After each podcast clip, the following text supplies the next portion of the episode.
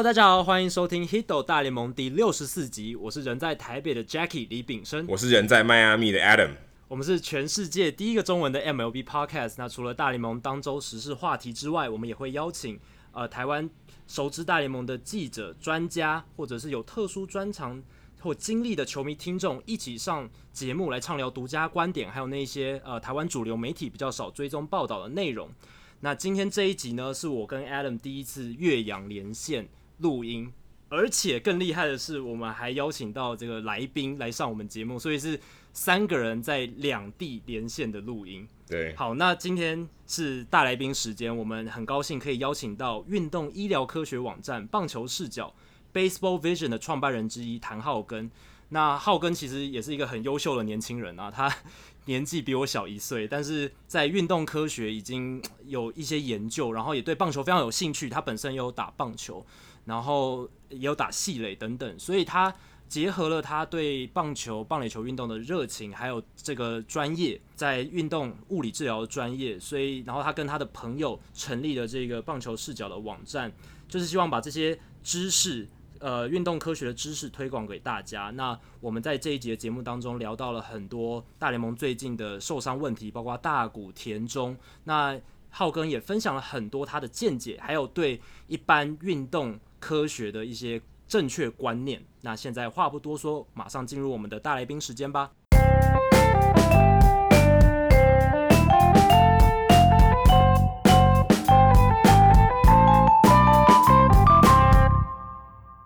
好，今天大来宾时间，我们很高兴可以邀请到运动医疗科学网站棒球视角 （Baseball Vision） 的创办人之一谭浩根来到 Hito 大联盟。浩根你好，呃，主持人大家好，然后听众朋友大家好。邀请到浩根，想先聊聊你，让听众朋友认识你一下，就是你在运动防护还有这些物理治疗的背景大概是什么？呃，其实我们大学部就是念的是成大的物理治疗学系，嗯，对。然后其实就是在大学期间，大家就对于棒球运动其实都是很有兴趣。然后其实我们都是系垒的一员，嗯，对，都在一起打垒球的。然后当初呃，其实会想要创办这个网站，哎，其实就是因为我们其实对这个都还蛮有兴趣，对棒球的东西都蛮有兴趣。平常也会一起讨论，然后一起我们其实有自己就是一起参加一个 Fantasy Baseball 的一个。Fantasy 对对对的一个联盟，然后大家就平常讨论，然后有谁受伤的时候，我们也会就是说，哎、欸，你的那个谁谁受伤啊，互相调侃一下，所以所以我们就对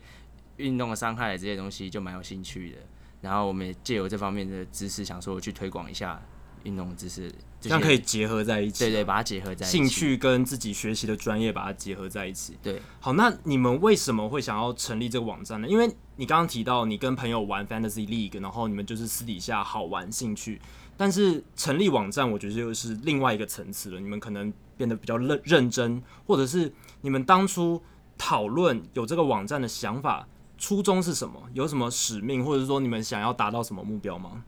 嗯，因为其实。呃，物理治疗，大家对这东西的了解并不是说这么的深入，对。然后，诶、欸，其实物理治疗大家会觉得说，诶、欸，是不是物理，然后声光冷热，然后做做电疗、做热敷这些东西，嗯、然后我们是不是只能出现在医院或者是诊所？那所以，呃，我们会觉得说，诶、欸，那我们这些其实是对运动很有兴趣的。那目前也有很多物理治疗师其实是在运动场域上面。那可但是呢，这东西好像没有被大家了解。那其实物理治疗它，我们会呃叫大很常常听到有人叫它 PT，是因为它英文原原文是 physical therapy。是。然后 physical 其实大家会觉得说，哎、欸，那不就是物理嘛？其实它的原意是 physical 是身体的意思，它还是身体的意思。所以其实我们是做身体的一些治疗啊，然后让你恢复到原本的功能。那既然的话，那运动其实也是呃运动伤害其实也是我们的对范畴之一，这样说。负责范畴之一，所以我们当初觉得说，哎、欸，那我们就借由我们物理治疗的这个专业，然后我们就可以去创办一个网站，然后把这个网站，呃，把我们一些运动医疗医疗的知识或者是一些训练的知识推广给大家，嗯、然后呃，让大家比较知道，就是运动伤害其实物理治疗师其实也是可以进去处理的，并不是说，呃，他只能。呃，去做热敷啊，做电疗啊，等等的。嗯、我们其实有有很多事情可以做，包括包括你伤后的复健，然后呢，伤后的一些复原，然后训练，其实我们都可以照顾到。所以你们现在团队总共有五个人，嗯，四个，四个人，四个，然后都是成大物质系的，对，我们都是学长学长学弟这样，对对对对对，很酷很酷。好，我们现在来回到一些棒球的话题，因为这一次邀请你来，就是想要跟我们分析一下大联盟最近的一些伤势的问题。嗯，那最近最有名，这个礼拜最有名的一个伤势就是大谷翔平，他在六月八号传出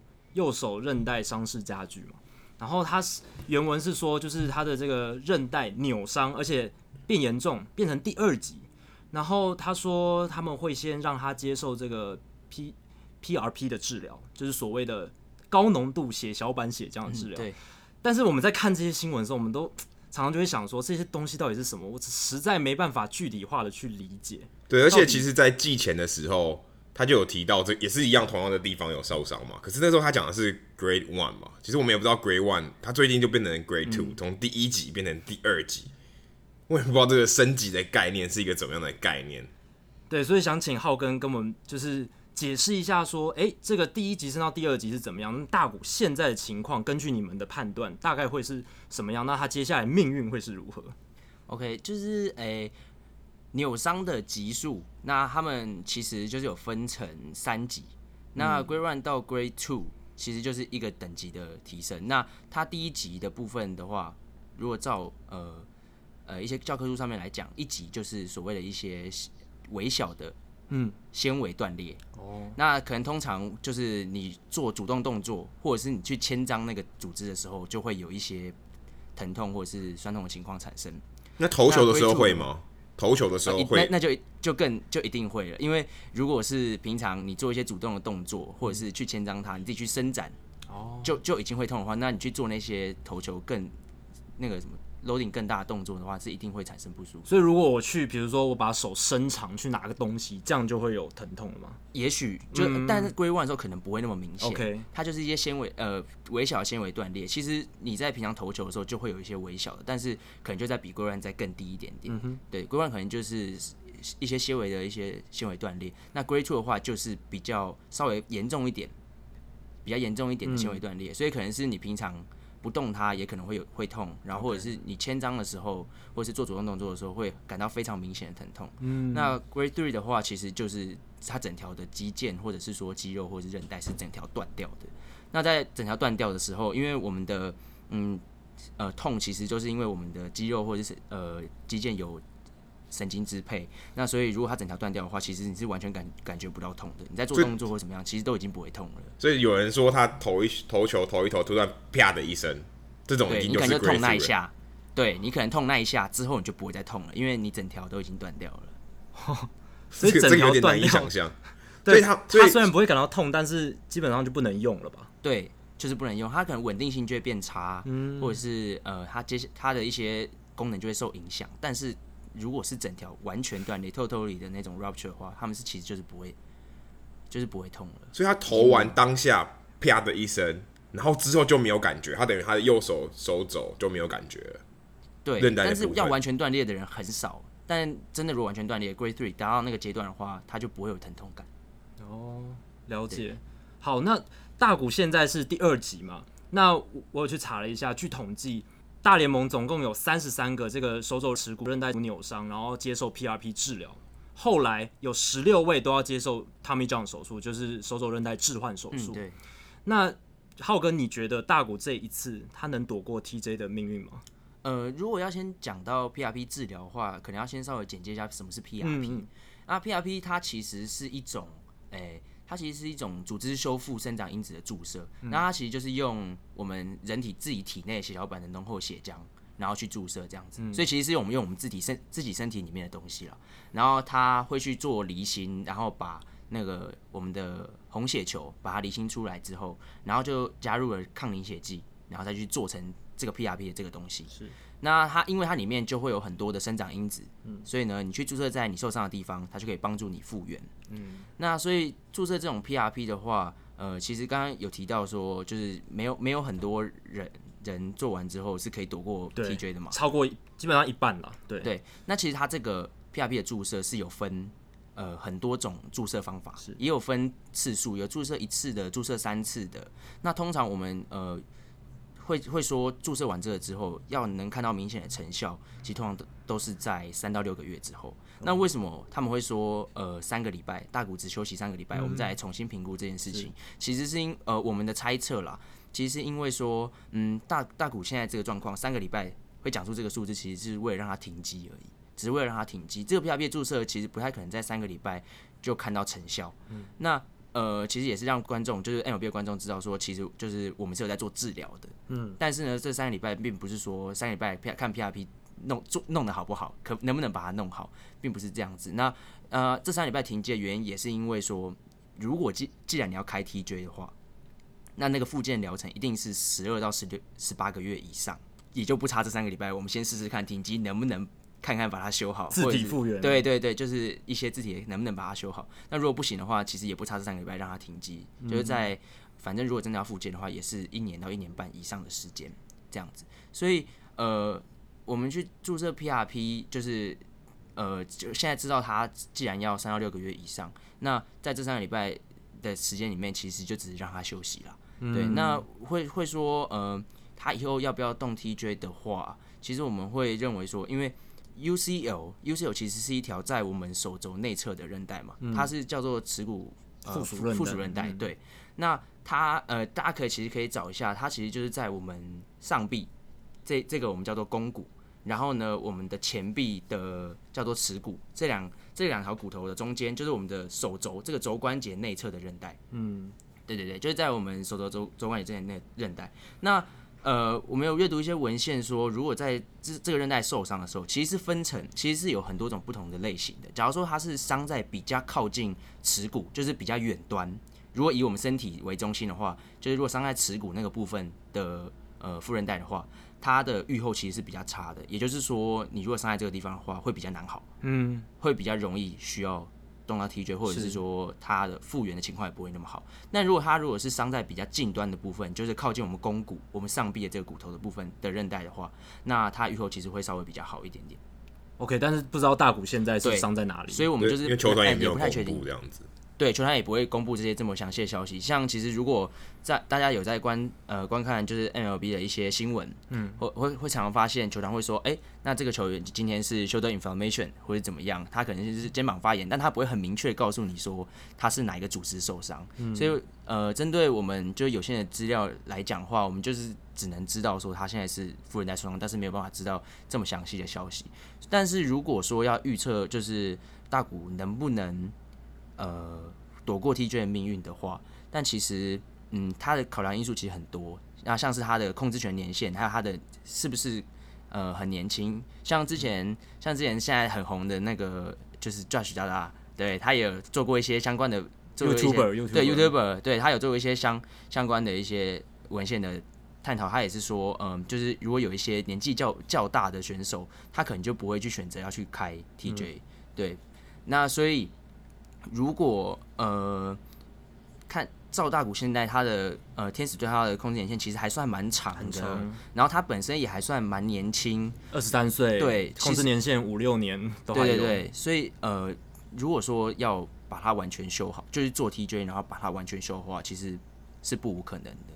就是这个可能性是有的啦，对，不会说完全去刻意要避免，对对对，不会说嗯，很多人会觉得说那不开。当然不开啊，不开比较好这样子。但是其实考量因素很多，尤其是像是 MLB，它其实是一个呃，算是很利益、很利益取向的一个联盟。因为运动其实运动产业都是这样子，职业运动都是这样子。所以像当初呃，可能有一些呃呃一些附附件，我们一些附件的的一些前辈，呃，像是费雪运动中心的创办人啊，费雪先生，他也会来我们这边演讲，跟我们讲说，他常常会在。嗯，跟球团之间一些讨论，球团那边一定会是很希望飞雪可以尽快的把球员送回去的，嗯、不要在那边他那边待太久。然后因为球你少一天，其实对他们的损失就很大。因为很多人觉得说，呃，大谷去呃去修一修也好啊，什么之类的。但其实大谷对天使的一些呃，不只是他自己在场上的效应，他在一些外外在的效应，包括日本球迷的一些呃一些观看人数啊，或者是一些效那那些。收入上其实是很可观的。商品什么，我跟 Adam 自己在春训的时候就已经感受到那个威力，包括开幕战之后那个威力更是惊人的，全场的球迷非常多，然后大国的球迷马上就涌涌现出来，连美国人都很快接纳他，所以他的效应确实不止场上，场下也是非常可观的。对，你看转播的时候，他们其实讨论的话题，如果谈到大谷，其实也越来越少，因为如果他今天停机，其实也没有什么场上的表现可以聊了。那其实他们就顿时少了一个话题，因为以前还可以说聊聊他打击表现啊，五天里面可以聊个三天。那你现在五天连一天都聊不到了，所以他就因为停机，而且甚至可能一停停，如果他开 TJ 的话，可能停个两年到后年球季可能才回来，所以他可能对于天使队，不要说天使队本身的伤害，对于联盟其实也是一个蛮大的伤害的。就是联盟其实就算联盟周边的，例如说媒体啊，或甚至是那些球评，他们其实也都。对这个其实感到蛮难过，因为他们他们其实也知道说大谷是有这个风险，在在签约的时候就知道，OK，他他是一个未爆弹，尤其他是日本投手，虽然这是刻板印象，但是他们就知道说，OK，这有一天迟早会会发生一些受伤的情况，只是没想到来得这么快。而且我觉得大家会怀抱着希望说，希望大谷不要动 TJ，原因是因为他的前辈田中将大，他也是有。这个手肘韧带撕裂的情形，但是他采也是采用 PRP 的治疗，而且到现在还还没有动 TJ 手术，所以大家可能会想说，诶，既然田中可以办得到，那大谷那么年轻，应该也做得到吧？但是就像刚刚浩根讲的，大田中之所以没有做 PRP，呃，没有没有做 TJ，是不是就是因为他年纪比较大？然后加上洋基考量到他有可能会跳脱合约，所以希望他能够继续投下去。对，当初可能想到觉得说他可能会跳脱。对，所以这个考量点真的非常多，不只是大家所想的，可能只有健康的因素，还包括他的合约、他的年纪、他的周边效应等等。聊到田中这一块，很有趣的是，他这个礼拜刚好也受伤了。对，而且是在跑垒的过程中，让我们马上联想起二零零八年王建民那个惨痛的案例。田中这一次也是在跨联盟对上大都会比赛当中跑垒，跑回本垒的时候，双脚出现脚筋紧绷的情形。那不知道可不可以请浩根跟我们分享一下，是不是这个大联盟的投手，不管是大联盟棒球的投手，他在做这个跑垒动作的时候，风险真的这么高吗？他是不是真的很容易脚就会受伤？对，感觉印象中好像投手跑垒都特别危险，而且如果你看比赛的细节，你会发现投手他们其实真的没有在用力跑垒，因为他就你会发现，如果今天由他打到游击方向，其实大大大部分的投手都是慢慢跑。然后游击手也知道多垫个几步再传，所以他们其实，在跑垒上面真的特别小心。那因为他，我想他们应该背后有其他原因，不是只有投手跑得慢而已。那投手如果很容易发生脚伤的话，会不会有造成一些其他的因素？他因为是不是他的脚就特别容易受伤，或是他脚一旦受伤，是不是会有一些其他的其他的效应，会造成其他地方也受伤？嗯，其实 像田中这一次的情况啊，因为我们。其实让大家联想到之前很多投手也会有这些脚上的问题，像是包括像去年的呃沙胖 Cesar Sabathia 也是在补位一垒的时候一样拉到一模一样的地方，就是在我们腿后肌的部分。那为什么会投手会这么容易受伤？其实有一部分我希望我我觉得可以用一个很简单的比喻来说，就是今天如果让棒球员让他们去打篮球的话。他们一定也是很容易受伤的，所以其实就是一个你去从事一个你不习惯、不常做的动作的时候，其实你身体，因为大家身体都会有一些嗯身体里面的记忆，然后呢，像是那些呃投手也会有他的身体记忆，包括他每一次投球的放球点。那大联盟的投手之所以这么厉害，就是因为他们可以对身体记忆那些微小的那些差异非常的敏感，维持得很好。对，所以他们对于他们每次出球点的一些差异，他们就可以比一般人来说就来的更敏感，他们可以知道每一次的差异在哪里。那所以，在棒球员打篮球这种不熟悉的运动，就很容易受伤。那对于投手来说，他去做一个他平常每天的投手，他要去国联去打击的时候，他会做他平常非常不熟悉的跑垒动作，一样是非常容易受伤的。然后再包括投手，其实他们平常做的赛前热身，其实对于上肢会比较着重，嗯，因为他们呃主要还是一些肩膀啊、手肘、手腕这些的一些热身会做做的特别的多。那之前也有一篇呃，就是大联盟的报道，然后有讲到说，其实投手在不同的季节里面，他得到就是跑垒的时候会拉到脚伤啊，或者是这些情况，其实跟天气也有蛮有关系的。是，对，跟天气也蛮有关系的。如果说今天比较冷，然后是在四到六月的这个期间，嗯，那因为我们要讲到热身的部分，那他们的热身其实也会相对的比较不足，或者是说你就算热完之后，在比赛之间也很容易再冷掉，嗯，所以呢，在这个比较冷的季节里面，得到这个伤害的几率也会比较高。那相对于六月之后，然后到九月、十月季后赛这些比较热的季节里面，他可能就会稍微好一点，比较不会这么容易受伤。那投手针对手的部分做了很多热身，但他们脚的部分其实就会相对比较少一点点。那所以也也有可能是因为这个原因，嗯，造成他们在跑步的时候脚会相对于其他的野手啊，或者是国联他们自己。平常就有在打击的投手来说，他们平常就因为他们平常就会打击，他们就会去为这个部分去做准备。但美联可能就比较不会，所以他们就美联投手可能就会稍微比较容易受伤。那同时，呃，如果呃，同时就是容易造成脚受伤的原因，其实包括呃，像是你的髋，我们的髋关节，嗯，它的髋外转肌，或者是你的臀肌，嗯，这几个这几个部位如果太紧，热身没的时候没有把它热开来，没有做足够热身的话。那我们的腿后肌其实是一个很容易去代偿的肌肉，代偿的意思就是说，呃，我如果这这两条肌肉不作用，它会去帮忙做，它会去帮帮这两条帮忙，它的比例会变比较高，它使用的比例会变比较高。嗯、所以呢，如果这两条肌肉也是一样，回到刚刚的那个，就是说它热身不足的话，这腿后肌就会去特别的作用。那它特别作用的时候，就也就特别容易受伤。了解。所以他们在投球的时候不会用到这些吗？他们在投球的时候不会用到这些肌肉吗？对，就像是很多像很多人会说，我今天在投球的时候，我不是也是要就是推臀吗？就是我后脚不一样是要去做一个推臀的动作，要去往前推。要跨步什么的？对，要跨步。嗯、那但是其实呃，在专业里面来讲，说他在推臀的这个动作，他的发力的那个发力率，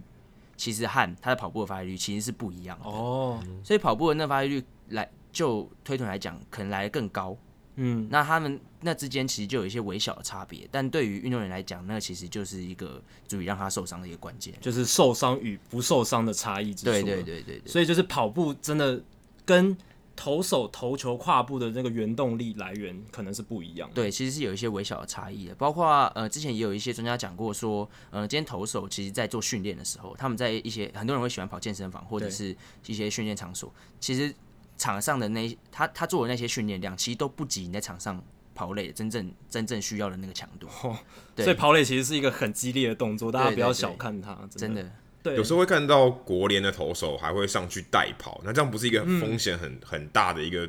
策略嘛？因为有时候可能只是因为呃，可能我打者不够了，对不对？我可能打到延长赛，延长赛。我让国联的投手上去代跑，那这样子不是更可怕吗？对，其实其实也是一个，他当然是有风险的，因为国联的投国联的投手，毕竟他还是投手，但他跟美联的差别就是他们平常其实就有在打击，平常就有需要做这方面的准备，其实都是一些事前准备的差异啊，就是他们和美美联投手的差别就在于，他们其实会针对呃跑步跑步或者是打击这些练习，他们会去。包括在热身上面，他们就会特别的强调自己下肢的一些热身，让自己在跑步的时候比较不容易受伤。所以也不是说没有风险，但可能相对于美联投手来讲，他们可能比较 OK。嗯、就是训练热身的菜单上，国联投手可能平常就有在做，但美联投手真的就是浩根讲不习惯，很少做。那即便他可能在这个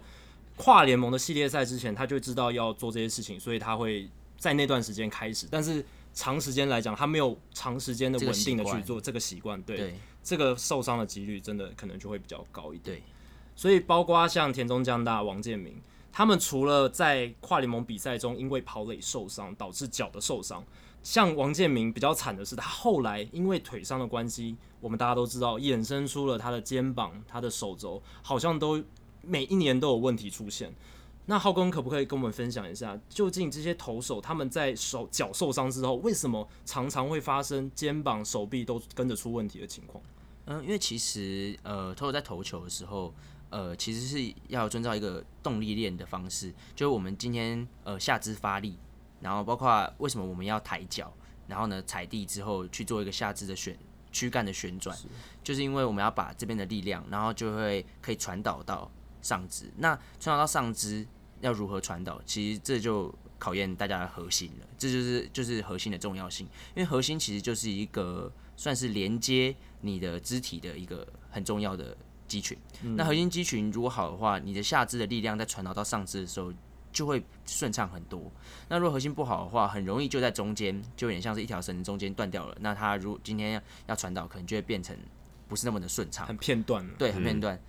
那呃，假如说今天像是呃，有很多人很多的报道在讲说，嗯、呃，那大谷的伤势其实会不会是因为他的脚受伤了？然后他脚扭到，所以呢，导致他的动力链传导并不是那么顺畅。他从呃一般的核心，一般的核心就是在躯干的部位，那他他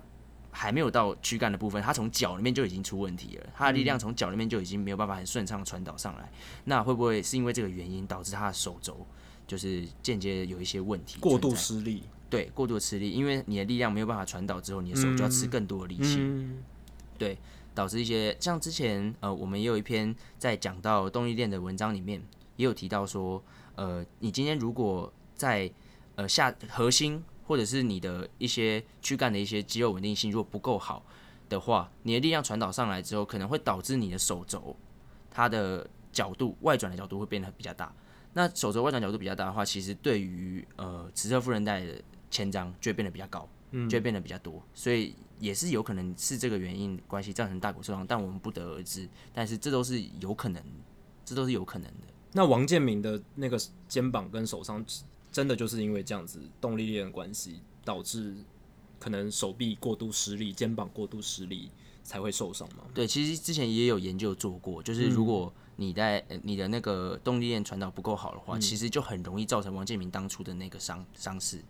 了解。对，肩呃关肩关节唇的一个。问题，所以如果你们是杨基的专业的这个运动医疗团团队，你们应该会建议田中这段时间就是真的专心把脚伤养好，不要为了求快回到赛场上而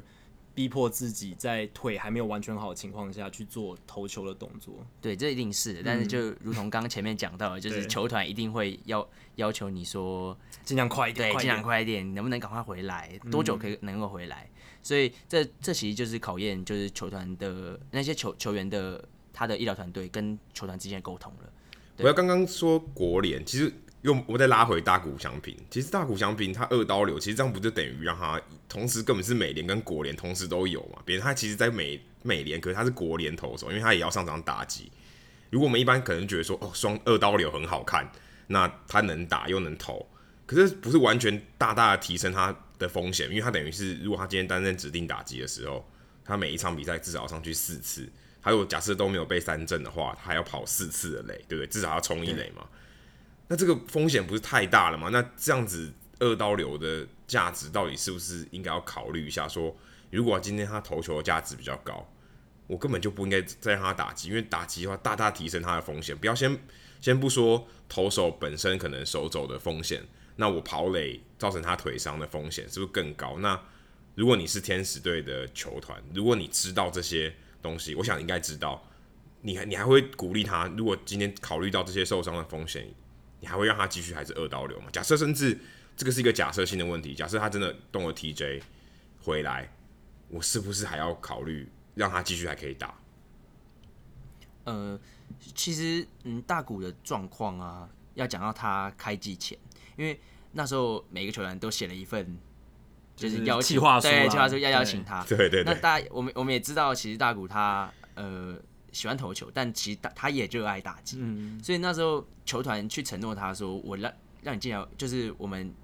呃希望招募你，那我们就是要会给你打击的机会。”所以其实中这其实这中间风险提高，这是一定，这是绝对。其实如果有些像有些有些人在打过棒球就知道，很多呃。青少棒、少棒层级会很多那种，像是投手兼第四棒啊，投手甚至兼第一棒这种状况。那他打过就知道，这真的非非常的辛苦，因为你要跑跑垒跑垒完，有可能你刚到垒，到垒失败之后呢，然后呢就马上换你的投球了。那个其实受伤的几率一定是提高，因为毕竟受伤和疲劳是有非常大正相关的。是，对，所以那在大国情况的话，其实就包包可能就是球团那边他们。呃，既然已经承诺了大谷，然后毕竟这个二刀流其实也是一个卖点之一啦。对，对，那就是大谷他可能做事前准备，包括我们刚刚讲的赛前的动态热身啊，或者是他一些打击练习、跑垒练习，就必须要比其他的投手来讲会来更更更，更辛苦，对，更辛苦、嗯、更琐碎。他们要做的更齐全，才可以去避免这样的事情，避免这样子的伤害发生。那也有可能就是大谷真的是异于常人啊，就是他天才，对他真的是有很好的天赋，比较不容易会比较不容易会造成运动伤害。但毕竟这种人也不是大多数。而且大谷的情况是，他在日本已经有做到二刀流一阵子了。那这样子的话，有这样子的 track record，有这样子的记录，这样子会让天使球团以既然已经承诺，然后更相信，也愿愿意让他去尝试。对。但是就像 Adam 讲的，就是为什么这么多人没有，就是大谷是第一个二刀流，就是因为这个风险真的太高了。然后一般的选手可能就说啊，那我就投球就好了啊，那我就打击就好了。嗯哼。对，而且他的投球还是以球速是火球派的，所以。那个风险就更高，因为如果他今天是一个蝴蝶球投手，那我觉得可能可以，他可能可以很 很容易的二刀流，但他不是，他的风险，他就算是一个正常的一百迈的投手，也是很可怕，也是受伤风险随时都会爆啊，更别说像大谷这样，而且我想他可能在日本打的球，他才二十三岁嘛，等于他的这个时间还不够长，然后一直累积，一直累积，然后到大联盟是个更高强度的地方。可能就会造成这些问题一次就爆发，有可能很有可能就这样一次就爆发出来。当然，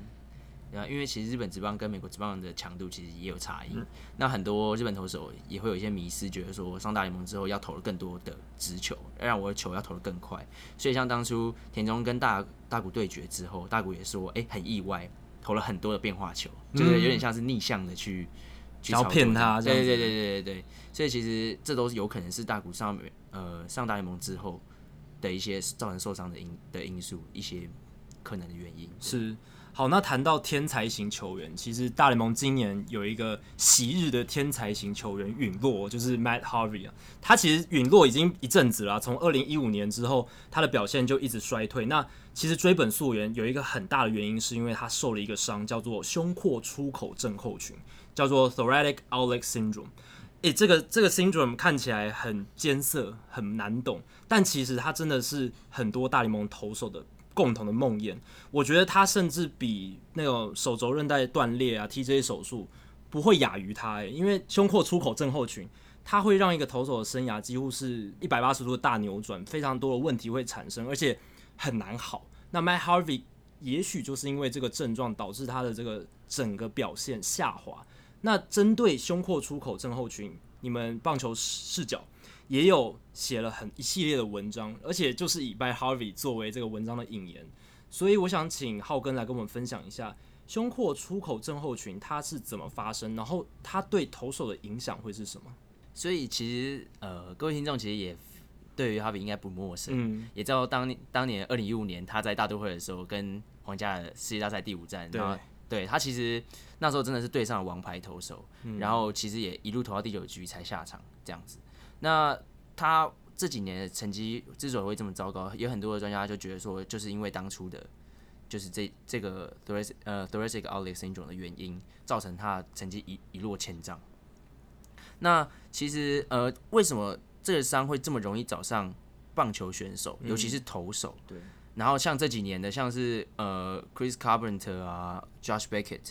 Phil Hughes 这些人，他们其实都是因为这个伤之后成绩变得不好。那这些人也有一个共同点，就是他们都是投手。那这个伤之所以容易找上投手，就是因为这个伤呃的容易造成容易造成这个伤的原因，就是你把手举高，然后呢，肩外转的动作，那这个动作其实就是投手非常容易做出来的动作。他们每一球每一球都需要把自己的手举高，然后肩外转到最大的角度。真的。那这个伤，我们去评估它是不是真的有这个问题的时候，也是一样，就让呃病患把手举高，然后肩外转，然后呢看能不能引起这个症状。所以其实呃过肩投球这个动作，就是引起呃这个胸廓出口症候群的一个很大的原因，所以很容易会早上投手。那呃，这个伤之所以会这么难好，其实我们要先从胸口出口症候群、胸廓出口症候群这个这个病开始讲起。嗯。它其实是呃，我们身体里面呃，大概在胸胸口这个地方会有一个胸廓的出口。那胸廓出口其实就是只是第一肋骨跟我们的锁骨，还有前斜角肌，还有胸小肌所包围的这个区域。基本上就是在胸前这个位置。对对，在在大概胸前这个位置。对对，我们靠近脖子的地方。对对，靠近脖子的地方。嗯。对，那呃，通常会造成这个疾病，都是因为我们的呃前斜角肌然后它可能过度肥大，或者是你有一些紧伤，就你可能会有一些脖子受了一些伤害，嗯、所以造成那个组织粘连，然后或者变得变粗，嗯、然后压迫到了动脉、静脉或者是神经。那又其中又以神经压迫最为常见，这样子。所以就是手举起来的时候就会有这边就会疼痛，就是胸廓这边就会疼痛，对，就容易压迫到、嗯、呃神经。那不只是胸廓这边会疼痛，因为那个神经呃它一路连到手，所以你的整个手臂。哦都可能会有一些呃比较麻啊，或者是缺血、苍白、冰冷这些状况，因为压迫到血管神经，就容易产生这些一些状况，所以你的整个手的感觉都会跟另外一只手比起来都会有一些异常。那你就知道，呃，如果你今天投球的话，你两只手拿球的感觉都不一样了。那投出来成绩一定也不会好到哪里去，跟以前完全不一样。就是你以前投球可能就是很顺，没有什么感觉，但是现在整只手是麻的，而且你胸口还会疼痛，那投绝对投不好的嘛。对，这一定，这这是一定的。所以如果造成这个斜角肌它粘连，或者是呃呃，或者是它非常肥大的话，它容易压迫到我们的臂神经丛。嗯，那这臂神经丛就会造成我们手臂的一些一些问题。这样是我印象很深刻的是游骑兵以前有个投手叫 Matt Harrison。他其实有一阵子投的还不错，在游击兵的时候是一个很好的三号先发，但是后来他就是得了这个胸廓出口症候群，成绩一落千丈，而且基本上就没有在大联盟出赛的记录。他后来被交易到费城人，但是也没有留下什么成绩，所以这个 Matt Harrison 案例让我留下很深刻的印象。这个病症真的是还蛮严重的。对，像像这种情况要怎么样可以预防，或是他有没有一些？征兆，因为刚刚听起来有些球速是很快的，有些球速是很普通。这种情况，就是 Matt Harvey 是球速非常快的嘛，可是 Harrison 他其实不是，他是控球派的。那我很好奇，说像这种情况，你要怎么样预防，或是怎么样情况，说或是哪一些投手比较容易发生这种情况，我们可以多预防这样子。像我们刚刚有提到说，因为其实这个疾病就是它是因为一些前斜角肌啊这些肌肉。然后呢，肥大或粘连所造成的压迫，所以其实预防方式其实就是不外乎要去伸展这些肌肉，然后呢，去去把它稍微呃拉拉开来一点，不会说这么的肌肉这么的紧绷，嗯，然后呢这么的粘连。那它如果它粘连越来越大的话，就容易压迫到，所以就是要去做一些伸展的动作。那诶，我我我想要补充一下说，诶，因为什么这一个疾病会造成？投手这么大的梦魇，就是为什么会这么如此的严重？嗯嗯、因为其实像呃，刚刚讲我刚刚讲说，呃，前斜小肌肥大，那前斜小肌它其实就是接在我们的第一肋骨上，嗯、所以呃，我们文章里面也有提到说，Matt Harvey 当初所做的手术，其实就是把他的第一肋骨拿掉，整颗整块拿掉。对，他把它，因为我们肋骨有十二根嘛，那第一肋骨其实就是前斜角肌附着的地方，是，那他们其实就是去。把第一肋骨拿掉，然后去做一个减压的动作。那哈维也把这个第一肋骨当做他的幸运物，把它放在他的投球周都把它放在他的口袋里面，这样子。嗯、对对对。所以呃，第一肋骨拿掉的话，其实呃，前斜角肌对人体来说，它是一个呼吸的肌肉。所以如果你拿掉第一肋骨的话，不用说什么投球表现好了，光是他的呼吸，他都会有有所影响，有不同的感觉。对，他的呼吸上面都会有一些不一样的感觉。对，那。然后再谈到一些比较专业，就是像一些筋膜链啊、动力链上面，其实也都会受到影响。那投手如果呃拿掉这第一肋骨之后，他去适应身体的结构的一些改变，其实这对他们来说其实也很困难。对，那第一第一肋骨其实某方面也代表了就是一些人体的一些近端的稳定。那很多人会听到说，为什么要练核心？就是因为核心我们近端的稳定如果好的话，远端的远端的动作才会比较顺畅。嗯，就像有点像我们刚刚讲的近端的呃。力力量才可以传导到手臂，然后才可以顺畅投球。所以第一肋骨其实某方面也代表了人体近端的稳定。那如果近端稳定不好的话，那手臂的一些挥臂的动作啊，其实出手点也都会有所浮动，跟以前有所差异。嗯、对投手来说，这就是一个他们心里要适应的一个过程，这样子。对，因为像 Harvey，大家如果有看他以前投球，他其实是不只是压制力好，他控球也很精准。但是自从受伤以后，他就是常常有时候不知道为什么那个控球啊，就是。红中的一直丢，然后一直被打，一直被打，他好像也没办法去克制这样的情况，导致很多被打爆的比赛。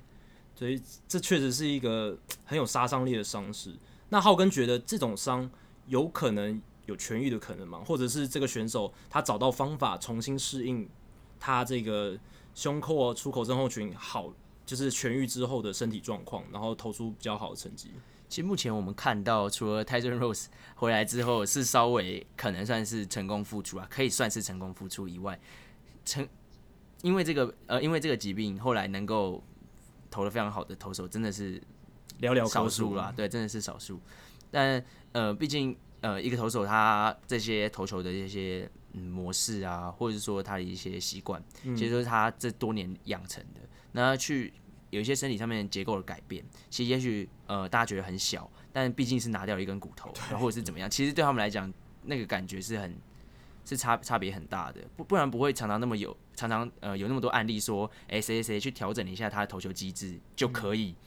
投球表呃他的表现就提升很多很多，所以这些微小的改变其实对于大联盟投手来说都是很巨大的。是，那刚刚其实有提到说野手其实也会得这个病，野手就是因为。比如说像三垒游击，应该比较容易得到这样的病吧，因为他们可能传球的臂力什么的需要比较大的耗力，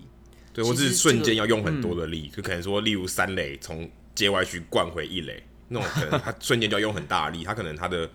呃，可能他的右边的肩膀这一块，他可能就非常不舒服，那也会可能会不会也会造成这种情况。呃，对于这疾病来说，容易造容容易得到这个疾病的人，也没有说一定是他要投的特别快，或者是说怎么样。他其实呃关键就是在于你是不是非常呃频频率非常高的去做一个过肩投球的动作。OK，所以之所以投手会这么容易得到，就是因为他们一场比赛对频率最高，他们跟其他野手比起来，野手一场比赛要举过肩个一百次，其实。也是不太可能，很难很难。对对对，所以这这这种这个原因是因为这样子的。了解。好，那你们网站最新的一篇文章，应该不是最新啊，但是就是前大概这个礼拜的文章有提到，投手投完比赛之后都会有这个冰敷的习惯。我们在看转播的时候，先发投手下场，他可能下场一阵子，然后回到板凳区，诶，他右手就包了很大一包，或左手包了很大一包，那大家大概都知道那是在冰敷。但是你们这篇文章里面。打破了这个冰敷就是王道的迷思，就是冰敷不一定是唯一，就是让投手手臂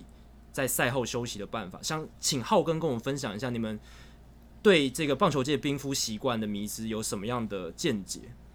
呃，因为前阵子其实闹了一个蛮大的笑话。就是大陆的媒体，中中国大陆的媒体，他们就是看到了大谷翔平就是赛后冰敷的影片，哎、欸，照片照片，对，然后他们就觉得啊，包了这么大一包，然后他们标题就下了说，呃，很耸动，对，是很耸动，说大谷受伤了，对对对，然后但是还是很多人来帮他加油什么之类的等等的，然后觉得蛮有趣的。然后也是因为这个原因，然后呢，再加上呃，我们的撰写的小编他。之前就在做一些防护的时候，有跟教练讨论到类似的问题，所以我们才写了这样子的文章。就是说，呃，现在的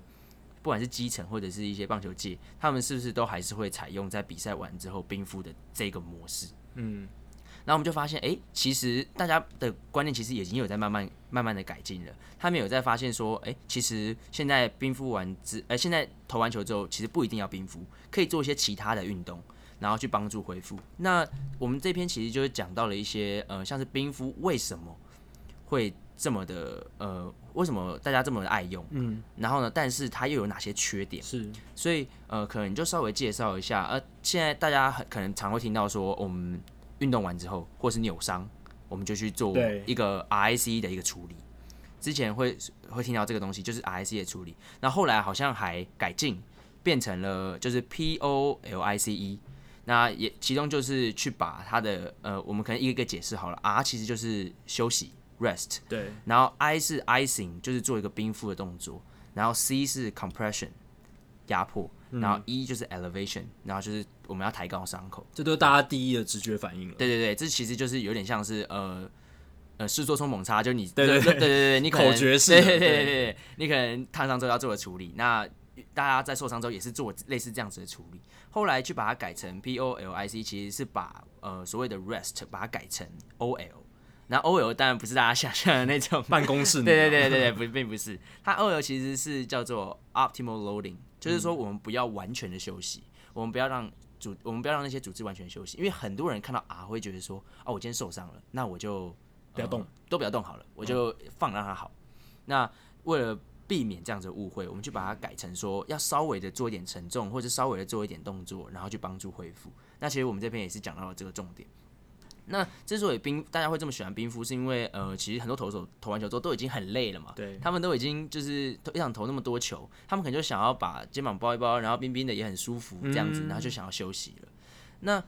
我研究是显示说，冰敷其实是可以，我们是可以有效的减减轻他当下疼痛感，或者是一些发炎的反应，然后还有一些肿胀的情况。是，但是呢，呃，发炎反应这个东西它其实很 tricky，很呃很很妙，你发炎。就很多人听到说发炎，其实就会有红肿、热痛的这些症状出来嘛。对相对来说，对人体来说已经是很非常不舒服的。但发炎反应其实是人体去修复你组织的一个一个反应，自然一个自然它是一个自然机制。对，它其实是一个自然机制。所以，呃，发炎的东西，这个这个发炎这个反应，如果我们用冰敷的话，反而是去抑制它的。虽然说我们可能可以避免那些红肿、热痛的那些反应出来，嗯、但是其实是在抑制我们组织的修复。嗯。所以呢，很多人就觉得说，嗯、呃，那我们这样子冰敷之后，会不会呃反而抑制了这一些呃免疫细胞啊，去我们帮呃，因为冰敷嘛，那大家就知道冰敷的时候，我们的血管就会收缩，收缩，对，会抑制那个血流的通过，嗯，然后让血流过去比较少。那我们的一些免疫细胞，什么修复的一些细胞，都在这些血液里面流动。那血液变少的话，呃，我们这些。组织，哎、欸，这些细胞啊，可能到受伤组织就会变得比较少，就是修复的过程就会变慢了，变慢，然后也有可能会造成一些周围的组织因为血液变少，所以没有办法得到足够的营养，嗯、然后呢，呃，严重的话可能导致坏死或怎么样，所以一般人才说不可以冰敷冰太久，对啊，会有一些呃概念说我们可能冰个十到十五分钟，要休息一阵子这样子，其实是因为这个原因。对，那呃，现在新的概呃，现在新的概念就是说我们呃。可能可以使用冰敷去抑制疼痛，然后呢，避免肿胀，但是绝对不能呃冰敷的时间绝对不能拉得过长。是。那之前就有一篇报道啊，有说呃扭伤处理的新观念，受伤六小时之后绝对不要冰敷。就之前有一篇报道有讲到这个部分。嗯、那其实到当初造成蛮大的。呃，冲击嘛，对大家的很很热烈的讨论，嗯、就觉得说啊，六小时之后不能冰敷了吗？因为像我现在本身在做呃，就是运动防护的一些工作，很多选手就会跟我讲说，呃，我我昨天看到那个新闻讲说，呃，六小时之后不能冰敷啊，现在五五个小时五十几分、四十几分啊，这样是要冰吗？对，这么精确？对，所以这个呃，很多人会有这样疑问。嗯、那六小时冰敷，其实我们会觉得说，呃。以刚刚那个我们说冰敷会抑制发炎反应，然后呢，呃，延缓组织修复。其实以这个观念去讲的话，他这样他这样说其实是合理的，就是冰敷不能过了过了几个一个时间点之后就不能再冰了，不然其实反而是会延缓我们组织的修复的。但是我们还是希望说大家不要把这个当做绝对的指标啦，嗯、因为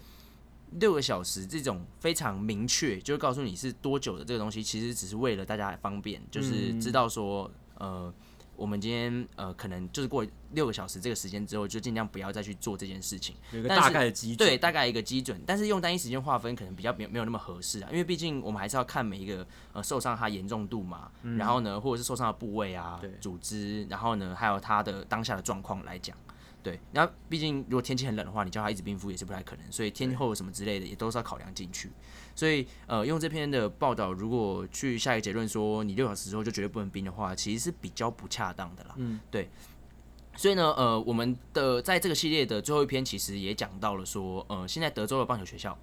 他们其实对于呃赛后投手的恢复，其实是有一些新的想法的，并不是只是用冰敷来做呃组织的。组织的那个放松或者修复，是因为冰，我们刚刚讲到冰敷其实就只是呃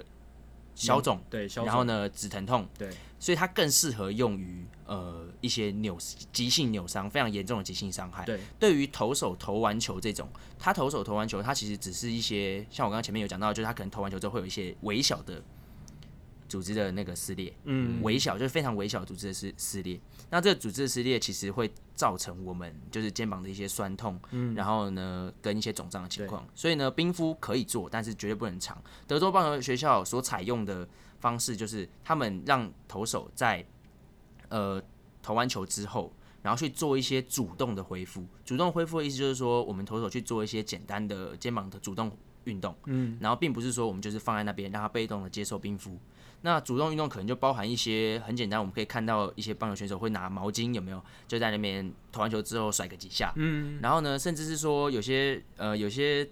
人会说，哎，我们今天投投手投完球之后，我们再去牛棚补个三十球或者补个二十球，把它补完。这其实都是一些赛后的一些主动回复，让他去呃照顾到他的肩膀。用一些比较缓和的运动，然后来辅助它的修复，有点像收操的概念，对不对？有点像对对对，有点像收操的概念。嗯嗯、因为这个收操的过程，它其实你去做这些主动的动作的时候，其实可以帮助我们身体里面的一些呃很厉害一些干细胞，它你去引导它，然后到达你受伤的部位，然后这些干细胞就可以去帮助你的那些组织做一些修复的动作。嗯、所以做这些主动的话，会来的比你一直冰敷，然后呢，就可能。呃，投完球之后就冰个几个小时，这样子会来的更为有效。然后呃，有些人也会使用像是弹力带，我们可以看到就是市面上的一些 TheraBand 啊或者什么之类的，他们去做呃去拉弹力带，然后呢去做一些肩膀的伸展，嗯、或者是肩膀的一些主动动作，然后旋旋转啊，然后伸直，然后弯曲之类等等这些，其实都是对于肩膀的恢复其实都是很有帮助的。了解。好，那你们其实。最新有一篇文章是谈到那一个热身的部分，就是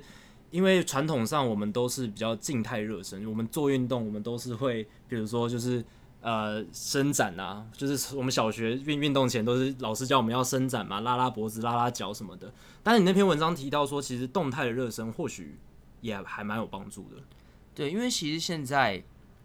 呃，还是很多小学就大家运动的时候就是围成一个圈嘛，或者是大家排一排一排一排，然后呢，老师就呃一二三四二二三四这样子，然后去做那些静态热身。那静态热身的话，其实在研究里面显示，就是你可以增加你肌肉的延展度，可以让你肌肉变得更有弹性，然后可以拉得更长，是没错。但是呢，它其实对于场上的表现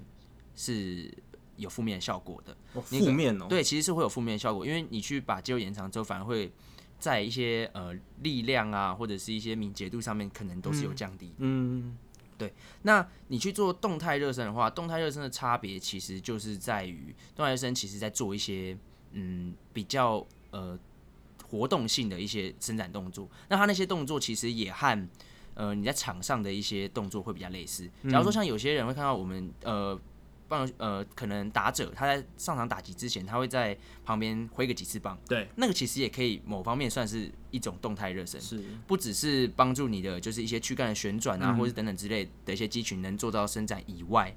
它其实嗯也可以呃帮助你就是在挥棒的时候，就是抓一下那个挥棒的感觉。所以这就动态热身好的。好的地方就是说，你今天在挥棒的时候，哎、欸，你今天在做热身的时候，你不止伸展到了肌肉，你还可以去抓一下场上的感觉。所以你你的热身是跟你的场上的动作是有搭配的，而不是说就只是做很单纯的静态伸展，把这条肌肉拉一拉，把那条肌肉拉一拉。它是一个比较有动作性的动作。所以就是不管我们从事什么样的运动，棒球、篮球什么，或者跑步，跑步之前我们可能除了呃、可能伸展一下下，但是更重要的或许是要先。慢跑几下，对对对，就是让自己身体习惯那个跑步的动作，这样反而比较不会容易受伤，也可以比较熟悉那个运动的情境。对，因为其实人体是有核心温度的。嗯，那你今天在做静态伸展的时候，因为你只在原地，你并没有办法增加你的核心温度。核核心温度其实和天气嗯关系会比较小一点，会比较没有关。嗯，因为我们表我们的表面温度其实和天气才比较有关系。核心温度其实要靠一些运动，甚至甚至是呃。甚至是一些有氧运动，才可以提升我们身体的核心温度。嗯、那这些有氧运动的话，其实就包括了像是呃刚刚讲到的慢跑啊，或者是交叉步跑啊、踢屁股这些动作，是就可以再增加你的核心温度，然后让你的整个温度提高之后，才比较不容易受伤。那动态热身的时间，其实你在你在做这些有氧有氧运动啊，跟一些动态伸展的时间，其实跟天气很有关系。如果今天比较冷的话。像你可以，大家可以看到，今年 MLB 提早开机，很多地方都还有下雪的状况，哦，很多延赛，很多补赛。对对对对，很多延赛，很多补赛。那在那个情况下面，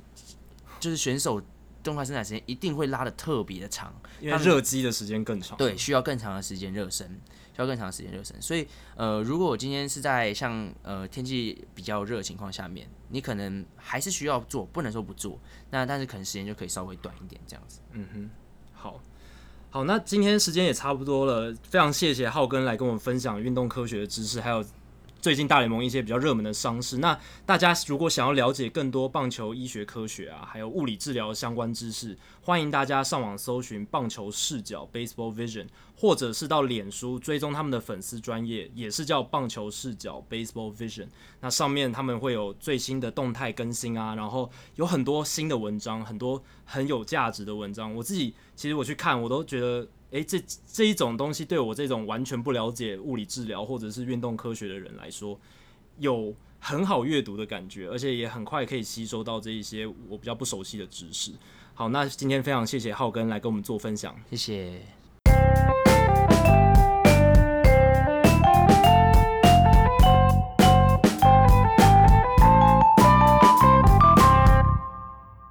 好，接下来要进行的单元呢，不是人物我来讲了，因为人物我来讲，在经过三十多集之后，在这一集画下句点。那这一集 Adam。因为前往美国做驻美的记者，那我们的单元也做一个转型。这一个礼拜开始，它有一个新的单元，叫做“转学生周记”。Adam 要不要介绍一下这一个“转学生周记”大概会是什么样的一个内容？大家如果知道有听我们节目的话，其实 Adam 以前做的是工程师嘛，所以我现在转换跑道，人生一个大转弯，然后开始来做记者。那其实我在做在在离开台湾，然后到美国之前，然后我跟很多前辈聊过，然后其中一个就是上过我们节目两次的纹身大叔、嗯、哦，三次上过三次节目的纹身大叔，三次了，对，我跟他碰面聊一聊，喝个咖啡。那那个时候他他给我一个很好的概念，就是呃，我作为一个转行的算是球迷嘛，我现在不能自诩为球迷了，我现在是一个媒体从业人员，他专业人士，对，他认为我要抱持的一个心态，就好像是一名转学生。然后像从台湾转学到美国，然后从工程师转学变成一个记者，嗯、那所有的事情都是要多看多听，然后尽量闭嘴，就尽量多听多看，然后从中学习，然后尽量去了解这些东西。所以，呃，我也希望透过我在美国看到的一些东西，那可能当然有些场下东西不能透露，没有关系。可是我会尽量把我的观察分享给大家，然后每一周我会提出一些有趣的点。跟大家分享这样子，所以这个这个周记的内容主要就是这样子。那这一周 Adam 周记里面写下了什么样的故事呢？呃，这一周我一开始从就台湾，然后飞洛杉矶，然后我再到呃凤凰城。那为什么要到凤凰城呢？其实有一个很重要的原因，就是我们要去访问林家正。那大家如果有关心我们的社团的话，就会发现，哎、欸，林家正其实是在前几天选秀会中有后来有被选到，是第二十九轮才被选到。那其实是跟我们预期的。一开始我们在节目有聊到嘛，其实，在跟我们预期的，或是跟其他外界预期的，有一段不小的落差。那其实我自己跟林家正访谈也有聊到这件事。对对对，我跟林家正后来有访谈，然后我们也有我有写出一篇文章，大家有兴趣可以看一下，在在社团里面有有刊登这样子。那其实这段过程，呃，我一开始预估他其实有可能大概有百分之五的几率，可能在第一天就被选走。就是可能第一轮跟第二轮，嗯，那这个难度蛮高的。嗯、坦白说，呃，在第一轮啊，在第一轮还有第二轮前面这样子，被被选走是几率是有点低，但是也不是也并并无可能，并不无可能。但是大部分会认为是在呃第二天被选走，也就是第三轮到第十轮。嗯、不过很有趣的是，那天我早上从十点美西的早上十点开始，我就锁定 MLB.com 上面的转播。一路路一路看到下午三点，大概过了五六个小时，我都没有长一段时间，对我都没有等到林家正的名字。那我那个时候其实有点恐慌，因为我会发现我可能这条新闻就没有了，对不对？因为我可能就没有办法知道说，没有办法得到林家正在那个时候选秀的一些状况。因为他如果透过前三轮到第十轮选秀的话，他基本上极高的可能会签约，然后进入到小联盟体系。嗯那对于台湾，他是你到美国之后算是第一条线，对，第一条线。而且因为我们之前有访问过林家正，所以其实我有一点把握，因为我们也认识他，然后也了解，也也跟他聊过天。不过这件事情很可惜，并没有发生。那我一直在等这五个小时，其实相当的煎熬，因为我就看那五个那个大概呃两百多个顺位吧，也都没有都没有都没有叫到他，就你觉得两百在两百四十个顺位都没有叫到林家正的名字，到最后。最后几最后几个顺位的时候，我真的很绝望，想说真的怎么办呢？他他几乎不可能被选，然后我这条新闻都做不下去。可是很很幸运的是，呃，林家正跟他的顾问 Fox 还是有跟我们后来还是有呃见面聊了一下，说嗯林家正在这一段选秀这选秀日这一天发生了什么事情，那他们做的一些策略，那其实这个是蛮有趣的，因为也是因为呃，我们不能说是一个失败，但是是一个不如预期的一个经验。那了解到很多，哎、原来选秀日中可能不像超级选秀日这样子非常非常紧凑，可是它中间也是有很多斗志。那林家正给我一个很重要的结论，就是其实这个轮数并不能直接的反映球员的实力。我们说实力，对，就是说，哎、欸，不代表对顺位越前面不代表就是最顶尖的球员，对，甚至你可以说其他考量因素，甚至你可以说第一顺位的未必就比第四顺位或第五顺位的好。嗯、对，可能一方面是。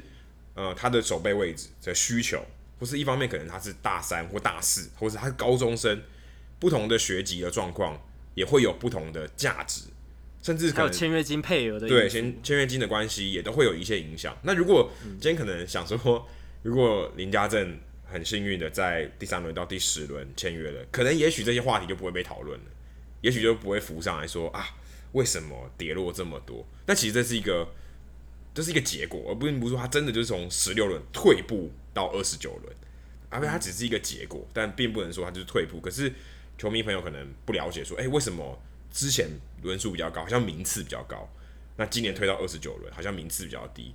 但是其实并不是这样子。对，一般可能不了解的人会觉得说，哎，林家正是不是表现变不好了，或者是他不被看好了，所以轮数从十六掉掉到二十九？但其实如果大家有去看 Adam 那篇文章，就会知道。真的考量的点是非常多，不只是能力而已，还有球团他自己本身的需求嘛。对，尤其尤其林家正算是比较特别，因为可能大家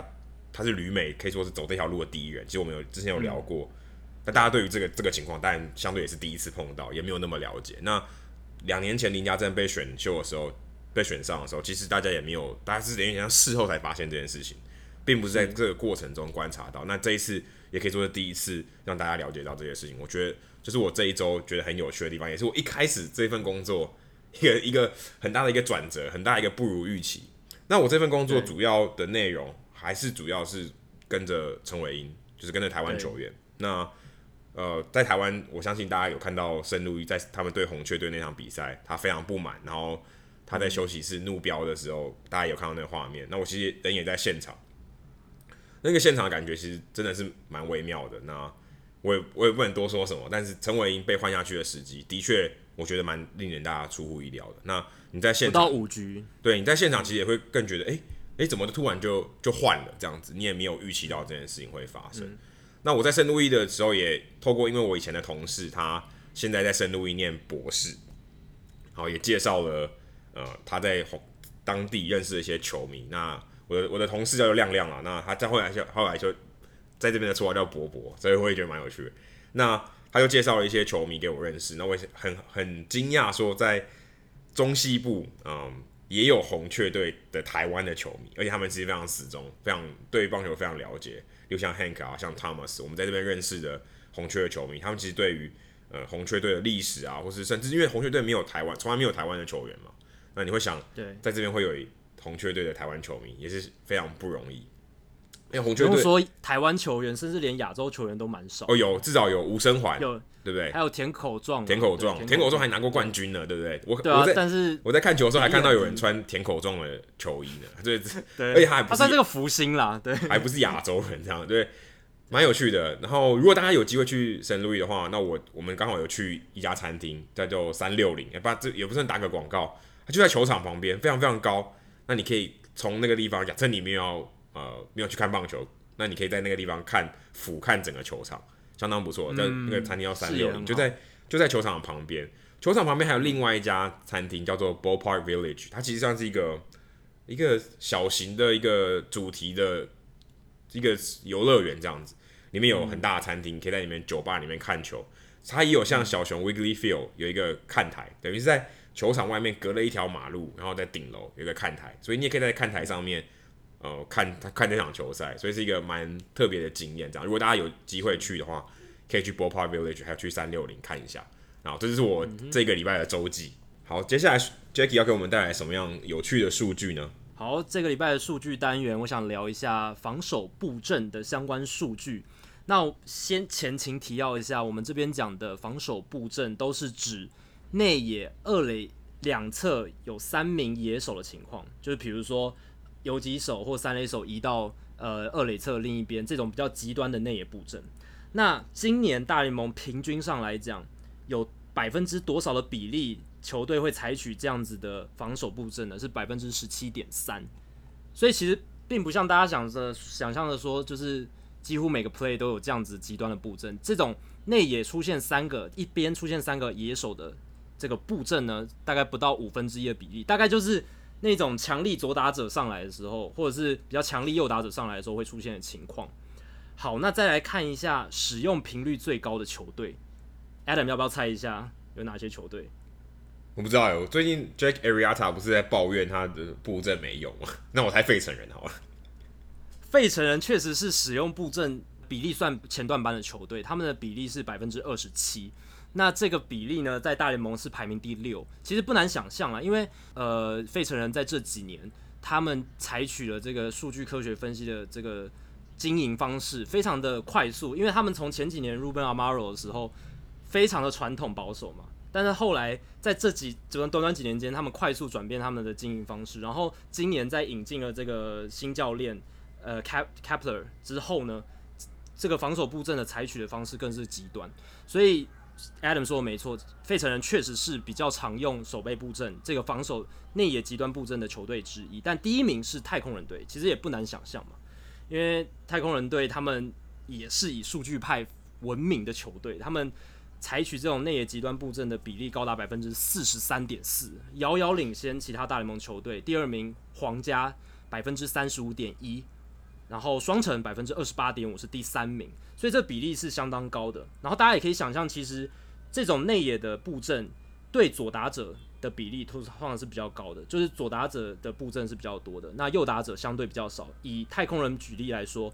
他们对上百分之六十一点五的左打者会采用这种极端布阵，那对上百分之只有二十八的右打者才会采取这种内野一边三个内野手的布阵。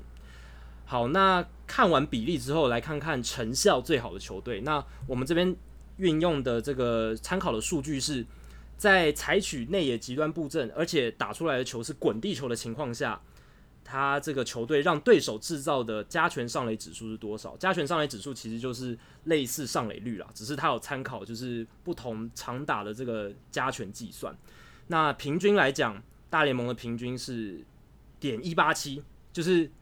内野布阵，而且打出滚地球，它的 WOBA 也就是加权上垒指数是点一八七。那在这个方面表现最好的是红雀队。红雀队的内野布阵让对手的 WOBA 只有点零六三，滚地球啦，就是在滚，就是打着打出滚地球，他们内野布阵通常都能够拦下来。那表现最不好的是天使队，天使队是一支在战略上比较保守的球队，他们第一个布阵少，他们的内野这个极端布阵大在全大联盟是倒数第二十九的，就是使用频率只有百分之三点九，就一百个 play 大概只有四次他们会用。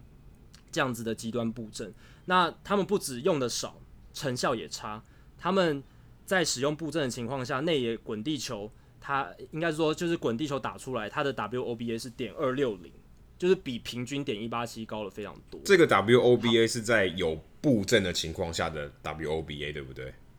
有布阵情况下，而且是滚地球，因为。防守布阵就是要守滚地球，没错。那你看飞球，其他没有没有意义，所以是看滚地球的解决效率。会不会是 Simmons 的守备范围太大，其实根本也不需要防守布阵，对不对？对，这也是一个考量点。尤其是他们今年加了什么 Young Kingsler 嘛，Cozart，这些都是守备还蛮好的球员，但也不得不考量的因素是 Mike Scioscia。Mike Scioscia 他本身他是我们之前聊过，他是大联盟任期最久的教练，已经今年是第十六、第十七年了。然后他基本上是一个比较保守派的教练，所以在进阶数据的使用上，或许就是会比其他球队少一些。不过很有趣的是，刚才我讲频率的时候没有提到，小熊队是使用频率最低的，在这个内野极端布阵的比例上是使用率最低的哦，百分之三点四。而他们的总教练是谁？Joe Madden 大联盟的鬼才教练，而且他算是在内野布阵的这个领域里面算是一个翘楚吧，他也算是开山始祖。还大家还记得十年前光芒队那时候，就是光芒队开始渐渐使用这些使用这个防守布阵，让大家注意到这个趋势。所以其实大家最近都有在聊了，为什么小熊队这几年他们防守布阵用的少，而且防守效率还能那么好？或许这又是 Joe Madden 他厉害的地方。不过我觉得你刚刚提到，因为这是极端布阵，等于是一定要把一个野手绕到另外一边去。对对，可有可能他不需要，对不对？他还是他可是有一个很好的站位，但他不需要极端嘛，因为你这个是一个你要超过一个临界值，就是哎，例如说可能三垒手搬到一二垒中间，那可能他不需要，他就是把游击手可能靠近二垒垒包一点或者什么之类的，调整他的站位，也许这样还是有它的效果嘛。一样，我们也可以说是布阵，只是对它不极端，对不对？只是它不够极端。对，Adam 提到这一点非常好，因为我这边为了就是解释的方便，只应该是说这一次这个单元只介绍就是极端防守内野防守布阵的情况。那其实防守布阵非常广泛，有只有移动一点点的，然后有甚至外野的防守布阵。那这一些我们可以在未来的节目继续聊。那这个其实在这个大联盟官方它也有不同的定义，也有不同的数据呈现。那今天这一次我们讲的是内野极端防守布阵，那小熊队在这一块确实是使用率最最低的球队。但 Adam 提到的其他战略性的防守布阵，这个就还要再去查。但是我相信小熊应该是表现的不错，因为他们这几年防守的效率其实是很好的。而且你相信 Joe Madden 他会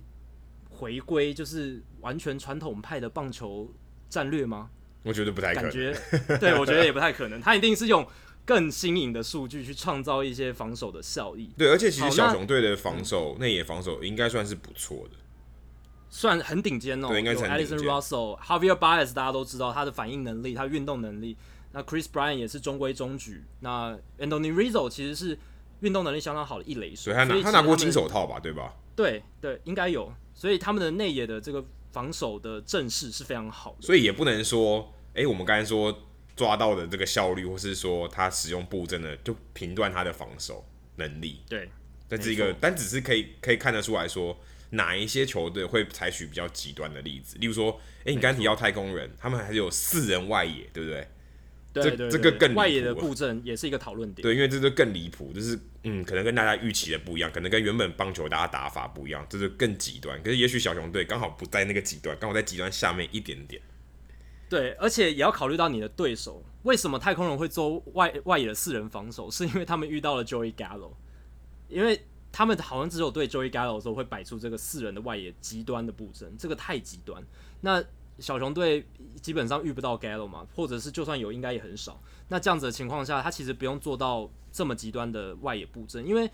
只有像 Gallo 这种极度非球型的球员，你或许才要，而且他没打到球，基本上都深远嘛。所以你才需要做到这种极端的四人外野布阵。